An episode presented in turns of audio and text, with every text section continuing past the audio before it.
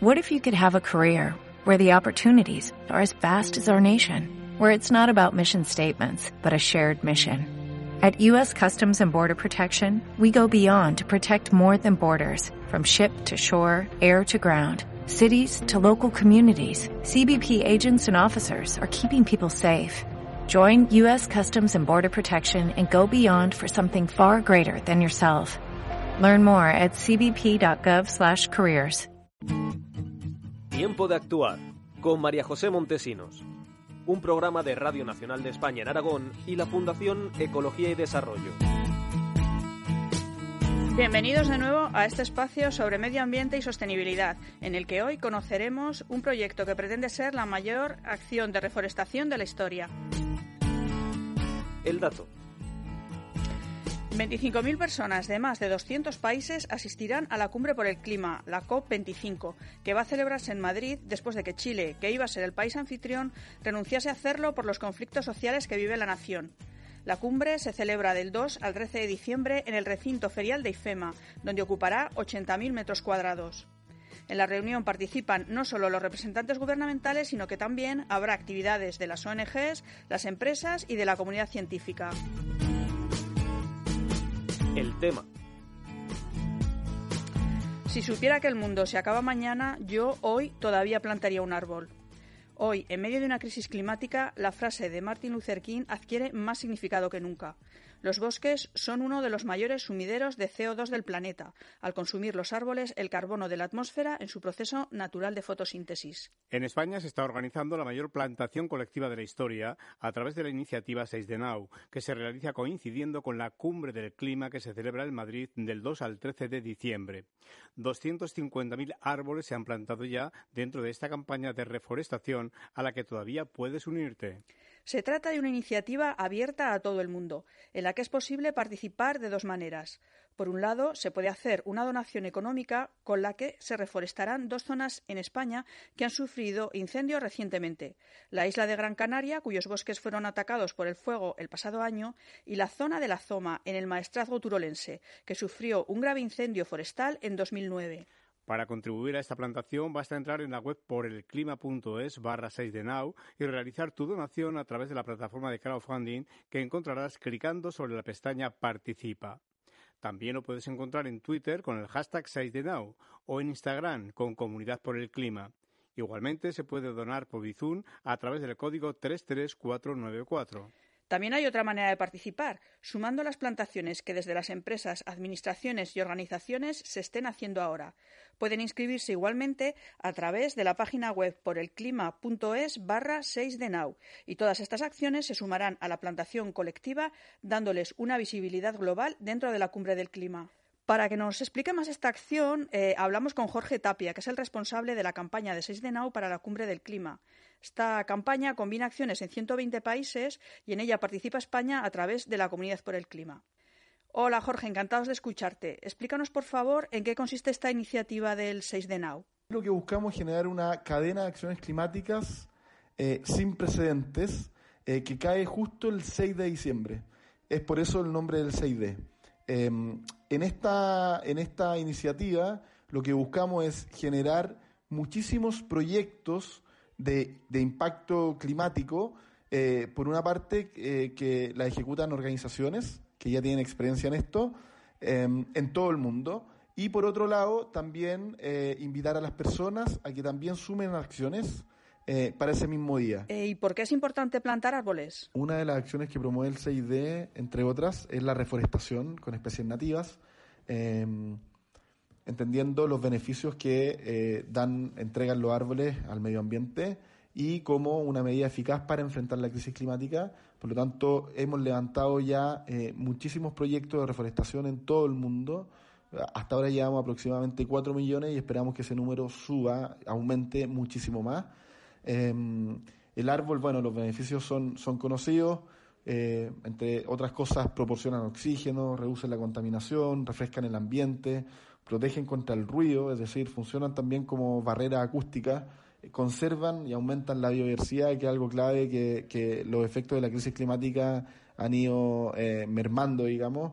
y, afectando muchísimo. Em, evitan la erosión del suelo, que eso también permite que se, que está muy vinculado con lo anterior, eh, con la regeneración y, generación de vida en ciertos lugares, favorecen el ciclo del agua, salvan la vida silvestre, eh, reducen el estrés, también generan, y ahí hay, un vínculo directo con lo que pasa con las personas. Eh, en fin, o sea, al sembrar un árbol lo que estamos haciendo es eh, ayudar a preservar la vida, el planeta y también la relación con el entorno. Gracias, Jorge. Tenemos también con nosotros a Víctor Viñuales, que nos va a hablar igualmente de esta iniciativa. Víctor Viñuales es director ejecutivo de la Fundación Ecología y Desarrollo, la entidad responsable de la campaña de reforestación de 6 de Nau en, España. Bienvenido, Víctor. Eh, ¿Cuál es el objetivo de esta iniciativa? Bueno, pues de alguna forma es el movilizar a una especie de diplomacia cívica global, ¿no? ¿Eh? Porque desde hace tiempo ya sabemos que los gobiernos solos no nos van a sacar de este atolladero, de este enorme desafío. Y, tenemos que movilizarnos todos, la sociedad civil, las empresas, los municipios, las eh, regiones, tenemos que movilizarnos todos, ¿no? Entonces, de alguna forma el 6D es decir, bueno, a la vez que se están reuniendo los gobiernos para tomar decisiones en relación con la implementación de las políticas climáticas, los ciudadanos del mundo, las empresas del mundo, mm, hacemos. Y hacemos acciones relevantes, útiles y concretas para el clima. Por ejemplo, plantar árboles. Es decir, que la idea es el, no estar quietos, ¿no? Eh, esperando a que hagan, sino pedir que hagan los poderosos, pero a la vez hacer. Esta acción eh, nace unida a la Cumbre del Clima, la COP25, que ahora se va a celebrar en Madrid. ¿Qué te parece que supone que esta cumbre se celebre en nuestro país? Bueno, pues supone un desafío enorme para nuestro país desde varios planos, ¿no? Pero también una oportunidad, ¿no? Eh, es un desafío y una oportunidad en el sentido de decir de lograr que esta COP, la COP25, eh, suponga un avance en la ambición climática, hay que recordar que el año próximo, el 2020, todos los países tienen que ratificar y aumentar su ambición climática, porque con los compromisos que se llegaron a, París, la temperatura del planeta subiría más de 3 grados. Entonces, de igual manera que la Unión Europea ha hecho, que tiene que hacer más, una subida de su ambición climática y la nueva presidenta ha dicho vamos a pasar de un 40% de reducción de emisiones para el 2030 a un 50 y estaríamos dispuestos a un 55, todos los países tienen que moverse y moverse y hacer todo lo que puedan. ¿eh? Porque en eso estamos, en que esto solo tiene solución si todo el mundo hace todo lo que puede. Entonces, primero, ese sería un desafío. Segundo, es una oportunidad para acelerar la acción climática de nuestro país para que esos ayuntamientos que no han decidido todavía cuál va a ser su, eh, porcentaje de reducción lo hagan, esas empresas, esos bares, esos restaurantes, esas ONGs, esas personas, todos, digamos, ¿qué voy a hacer yo? Esa es una oportunidad para esto, ¿no? ¿Eh? Yo creo que eso es muy relevante, ¿no? Yo creo que también es eh, relevante en el sentido de incrementar, por así decirlo, aumentar, ¿no? La marca climática país, ¿no? ¿Mm? Es decir, si lo hacemos bien, ¿no? Si eh, resolvemos este desafío global, ¿no? Bueno, pues nos confirmamos como un país que puede hacer y que va a cumplir sus compromisos climáticos. Son objetivos ambiciosos. ¿Crees que se cumplirán? ¿Qué esperas de esta COP? Eh, lo que se cumple o no tiene mucho que ver con nuestra voluntad y con nuestra terquedad y con el talento que ponemos. ¿eh? Es decir, que en ese sentido yo confío que en la sociedad española hay eh, cada vez más gente que está convencida de que tenemos que afrontar juntos este desafío común y que tenemos estamos obligados además porque es nuestra generación la que tiene que resolver este problema no puede ser ahora hay una movilización de los jóvenes pero no puede ser que el gran mensaje es hacerlo vosotros mañana no es que ya no hay tiempo tenemos que hacerlo en los próximos diez años ¿no? Bueno, pues esperaremos que esto se cumpla en la COP25 y mientras tanto vamos a seguir también plantando árboles. El concepto. Hoy hablamos de carbono equivalente. Carbono equivalente es un término que se utiliza con frecuencia para hablar de las consecuencias que los gases de efecto invernadero producen en la atmósfera. Entre estos gases destaca el dióxido de carbono, el famoso CO2, pero también está el metano, el ozono o el óxido de nitrógeno. Todos ellos se miden y su impacto se traduce al impacto que provocaría el CO2. Y la suma de todos, el dióxido de carbono y el resto de gases, traducido en sus cifras equivalentes, forman la huella de carbono. De esta manera, al reducirlo a una sola cifra, resulta más comprensible entender la huella ecológica de un producto o una actividad.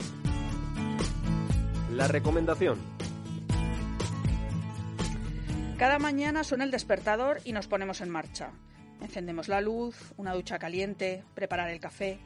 Aún no hemos salido de casa y nuestras acciones ya tienen un impacto energético, un impacto que genera una huella de carbono. Si quieres conocer cuáles son tus emisiones, la página web 0co2.org te ayuda a calcular el impacto de tus acciones más cotidianas a través de su calculadora online. Además, 0CO2 permite también compensar la huella de carbono a través de proyectos de reforestación, con plantaciones que captarán la cantidad de CO2 equivalente a la generada en nuestra actividad. En la web encontrarás también orientación y consejos para mejorar tus hábitos de consumo y reducir al máximo tus emisiones. Esto ha sido todo por hoy. Un saludo desde el control de nuestro técnico Manuel Vallabriga y nos volvemos a encontrar el próximo sábado.